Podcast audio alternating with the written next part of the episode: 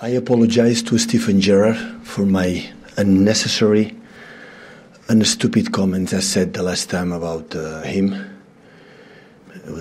Bevor wir hier heute anfangen, Hut ab vor zwei Sportlern. Zum einen vor Pep Guardiola für diese eben gehörte öffentliche Entschuldigung an Steven Gerrard, nachdem er einen ziemlich dummen Kommentar über den Ausrutscher und verschossenen Elfer des Ex-Liverpoolers im Titelrennen 2014 gemacht hatte, ruderte Pep hier zurück. Zum anderen Hut ab vor Johannes Teniers Bö. Wow, was ist das für ein Biathlet? Vier WM-Rennen, vier Goldmedaillen und trotz zweier Strafminuten am Ende die Konkurrenz im Einzel wirklich deklassiert. Stand jetzt kommt er auf neun Einzelrennen in Folge, die er gewonnen hat. 14 von 17 Saisonrennen insgesamt. Wenn der große Ole einer Björndalen eins der Kannibale war, was ist denn das eigentlich Bö? Der sprengt ja wirklich alles fern. Und er zeigt eine Dominanz, von der die Bayern stand jetzt weit entfernt sind, auch wenn sie Paris Saint-Germain gestern Abend mit 1 zu 0 schlugen. Was dieses Ergebnis wert ist und alles weitere dazu analysieren wir gleich. Und Sportdirektor Sebastian Kehl erklärt uns vor dem Duell des BVB gegen den FC Chelsea mal die Gründe für den Aufstieg der Dortmunder und wir erklären euch, wie Biathletin Sophia Schneider im Eiltempo von einer quasi ausgestoßenen zur neuen deutschen Zukunftshoffnung geworden ist. Das alles heute im ersten Sportpodcast des Tages. Leider heute wieder nur mit mir, mit Malte Asmus, denn meine bessere Podcast-Hälfte Andreas Wurm ist immer noch krank. Lieber Andreas, gute und wirklich schnelle, schnelle Besserung. Lass mich hier nicht so lange alleine. Darüber spricht heute die Sportwelt. Stand jetzt. Der erste Sportpodcast des Tages. Meinungen, Hintergründe und Analysen. Stand, stand, stand. Jetzt. Mit Malte Asmus und Andreas Wurm. Analyse.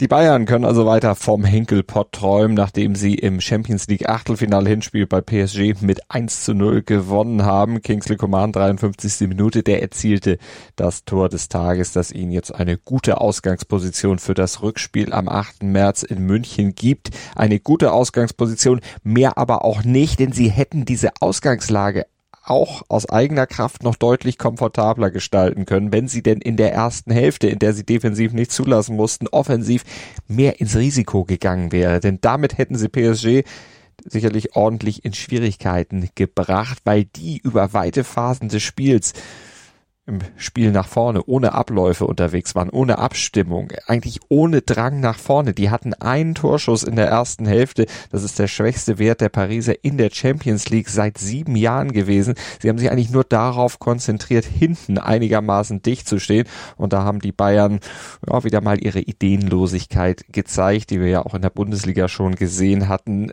dass sie eben kein Mittel fanden, diese engmaschige Defensive der Pariser da in der ersten Hälfte schon zu knacken. In der zweiten wurde es dann ein bisschen besser. Kingsley Coman, wie gesagt, der traf zur Führung und danach hatte Bayern Möglichkeiten sogar noch auf 2 zu 0 oder vielleicht sogar auf 3 zu 0 noch zu erhöhen, aber sie nutzten diese Chancen eben nicht aus. Und warum das im Rückspiel noch zum Problem werden könnte, das zeigte die letzte halbe Stunde der Partie, in der dann Kilian Mbappé doch noch ins Spiel kam und den Bayern mit seiner Schnelligkeit auch einige kritische Momente bescherte. Wenn der in drei Wochen wieder richtig fit sein wird, ja, dann müssen sich die Bayern einiges einfallen lassen, um den zu verteidigen. Denn so warnte ja auch Erik Maxim Choupo-Moting nach dem Spiel bei Prime Video. Kilian hat außergewöhnliche Qualitäten, gehört zu den besten Spielern ähm, ja, der Welt, würde ich sagen, klar. Und ähm, er ist enorm schnell, technisch sehr gut und ja, sowas ist dann natürlich gefährlich für, für jede Mannschaft. Und ähm,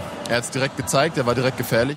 Stand aber diesmal zum Glück für die Bayern zweimal im Abseits und so passierte nichts Schlimmeres. Und was die Pariser in München leisten können. Das haben sie vor zwei Jahren bewiesen, als sie auswärts bei den Bayern mit 3-2 gewannen und am Ende dann auch weiterkamen. Aber ein Lichtblick aus Münchner Sicht, der auch Hoffnung macht, dass es dann für die Bayern fürs Viertelfinale reichen wird, war Torhüter Jan Sommer, der wirklich mit starken Paraden eindrucksvoll unter Beweise gestellt hat, warum die Bayern ihn vor allem mit Blick eben auf die großen Spiele in der Champions League verpflichtet haben. Und im zweiten Spiel des Abends in der Champions League, da gewann Milan mit 1 zu 0 zu Hause gegen Tottenham. Brahim Diaz in der siebten Minute erzielte im San Siro das Tor des Tages. Interview.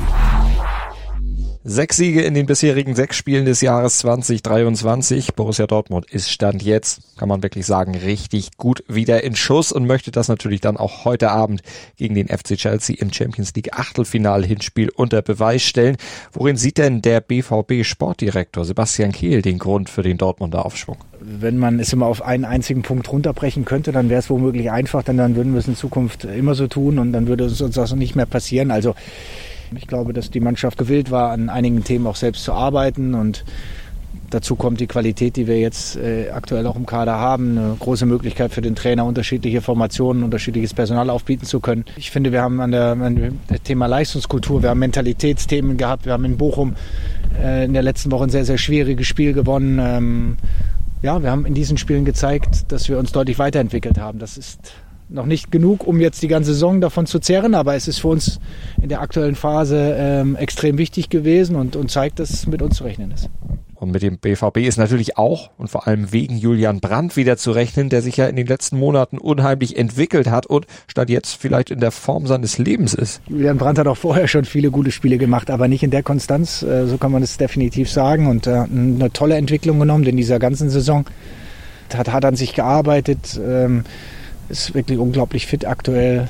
Äh, und nochmal, dass er ein guter Fußballer ist mit einer hohen Technik, mit, mit Fertigkeiten am Ball und auch eine große Torgefahr ausstrahlt. Das sieht man jetzt. Ähm, das wussten wir aber auch.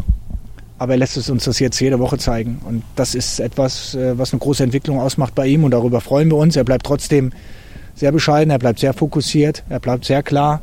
Und das gefällt mir an dem Jungen. Und das sollte er natürlich auch heute Abend wieder zeigen gegen den FC Chelsea in einem Spiel, das Sebastian Kehl wie genau einschätzt? Das ist ein Spiel, ähm, das ähm, eine Wahrscheinlichkeit vielleicht von 50 Prozent mitbringt. Daher wird es ähm, eine ganz, ganz enge Partie werden, wo wir zwei Top-Leistungen brauchen, um eine Runde weiterzukommen. Aber wir können es packen.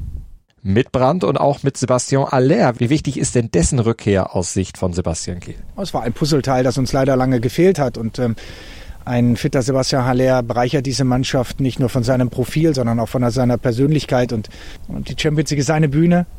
Ähm, ich kann mich noch gut erinnern, wie wir gegen Ajax gespielt haben und er uns damit sehr wehgetan hat. Ich hoffe, dass er am, äh, am Mittwoch ähm, auch wieder eine richtig gute Leistung bringen kann und dass er vor allem auch dauerhaft gesund bleibt. Und zum Schluss erzählt Sebastian Kiel noch, was ihn optimistisch stimmt, dass es in einem 50-50-Spiel oder in diesem 50-50-Spiel heute Abend gegen Chelsea dann mit einem guten Ergebnis mit Blick aufs Rückspiel für den BVB klappen wird. Diese Überzeugung, die die Mannschaft ausstrahlt, auch in schwierigen Phasen eines Spiels, ist etwas, was uns äh, positiv gefällt, weil es eine Facette ist, die, auf die wir eine ganze Zeit lang gewartet haben. Hintergrund. Ja, also ich würde jetzt mal sagen, bis auf die, bis auf die Mixstaffel ähm, sind wir eigentlich wirklich zufrieden. Das ist das Zwischenfazit des DSV-Sportdirektors Felix Bitterling bei der Biathlon-WM in Oberhof. Gold und Silber durch Denise Hermann Wick. Das ist die Edelmetallausbeute der deutschen Mannschaft stand jetzt, aber man sollte den Grad der eigenen Zufriedenheit nicht immer nur an den Medaillen messen, warnt Bitterling. Mindestens genauso wichtig ist eigentlich das, was wir dahinter sehen. Also einerseits die mannschaftliche Geschlossenheit bei den Herren, auch da mit dem Justus Strelo, einer der Jüngeren in der Mannschaft, der auf einmal wirklich stabile, tolle Leistungen abliefert. Ähm, und bei den Mädels ja ganz extrem, ja, also die, die Sophia Schneider. Und auf die können wir mal etwas genauer schauen, denn dass Sophia Schneider so eine Entwicklung hinlegen könnte mit den Rängen 7 und 5 jetzt ja schon bei dieser WM stand jetzt und sogar bis in die Weltspitze damit vorstoßen könnte, damit war vor einem Jahr noch gar nicht zu rechnen gewesen. 2020, da hatte sie ihr Weltcup-Debüt gegeben, war unheimlich ehrgeizig an den Start gegangen, dabei aber auch viel zu verkrampft gewesen und deshalb blieben auch die Resultate zunächst aus und sie stieg erstmal ganz schnell wieder in den zweitklassigen EBU Cup ab.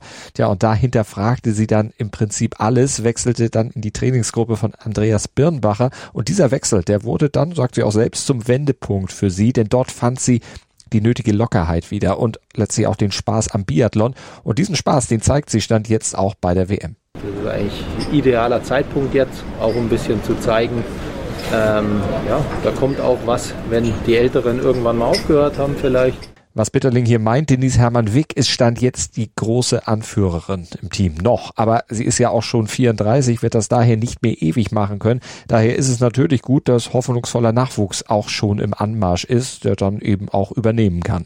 Und äh, das freut uns natürlich sehr. Und bis das soweit ist, kann vor allem Sophia Schneider noch ein bisschen lernen bei der erfahrenen Teamkollegin. Vielleicht dann auch heute schon wieder im Einzel ab 14.30 Uhr. Das bringt der Sporttag. Stand jetzt. Denise Hermann-Wick ist schließlich auch im Einzel wieder Mitfavoritin, peilt also ihr drittes Edelmetall bei der WM nach Sprint und Verfolgung an. 2022 wurde sie übrigens genau in dieser Disziplin Olympiasiegerin. Vielleicht ein gutes Oben. Und Medaillen erhoffen sich auch die deutschen Alpinen in den Parallelrennen der Männer und Frauen bei der WM in Frankreich heute ab 12 Uhr. Letztes Jahr war Alexander Schmid als Vierter ja nur knapp am Stocker vorbeigefahren. Und in der Fußball Champions League, da spielen heute neben Dortmund und Chelsea auch noch Benfica, Lissabon und der FC Brügge um eine gute Ausgangsposition für das Rückspiel. Danke für heute und bis morgen. Stand jetzt ab 7.07 Uhr wieder im Podcatcher eurer Wahl. Da beantworten wir dann wieder die wichtigsten Fragen zum Sporttag. Grüße soll ich auch heute wieder vom immer noch kranken Kollegen Wurm ausrichten. Und einen virenfreien Kurs gibt's dann heute wieder nur von mir, von Malte Asmus. Bis morgen dann hoffentlich wieder in voller Besetzung hier. Dir hat dieser Podcast gefallen? Dann klicke jetzt auf Abonnieren und empfehle ihn weiter. Bleib immer auf dem Laufenden und folge uns bei Twitter, Instagram und Facebook. Mehr Podcasts aus der weiten Welt des Sports findest du auf meinsportpodcast.de.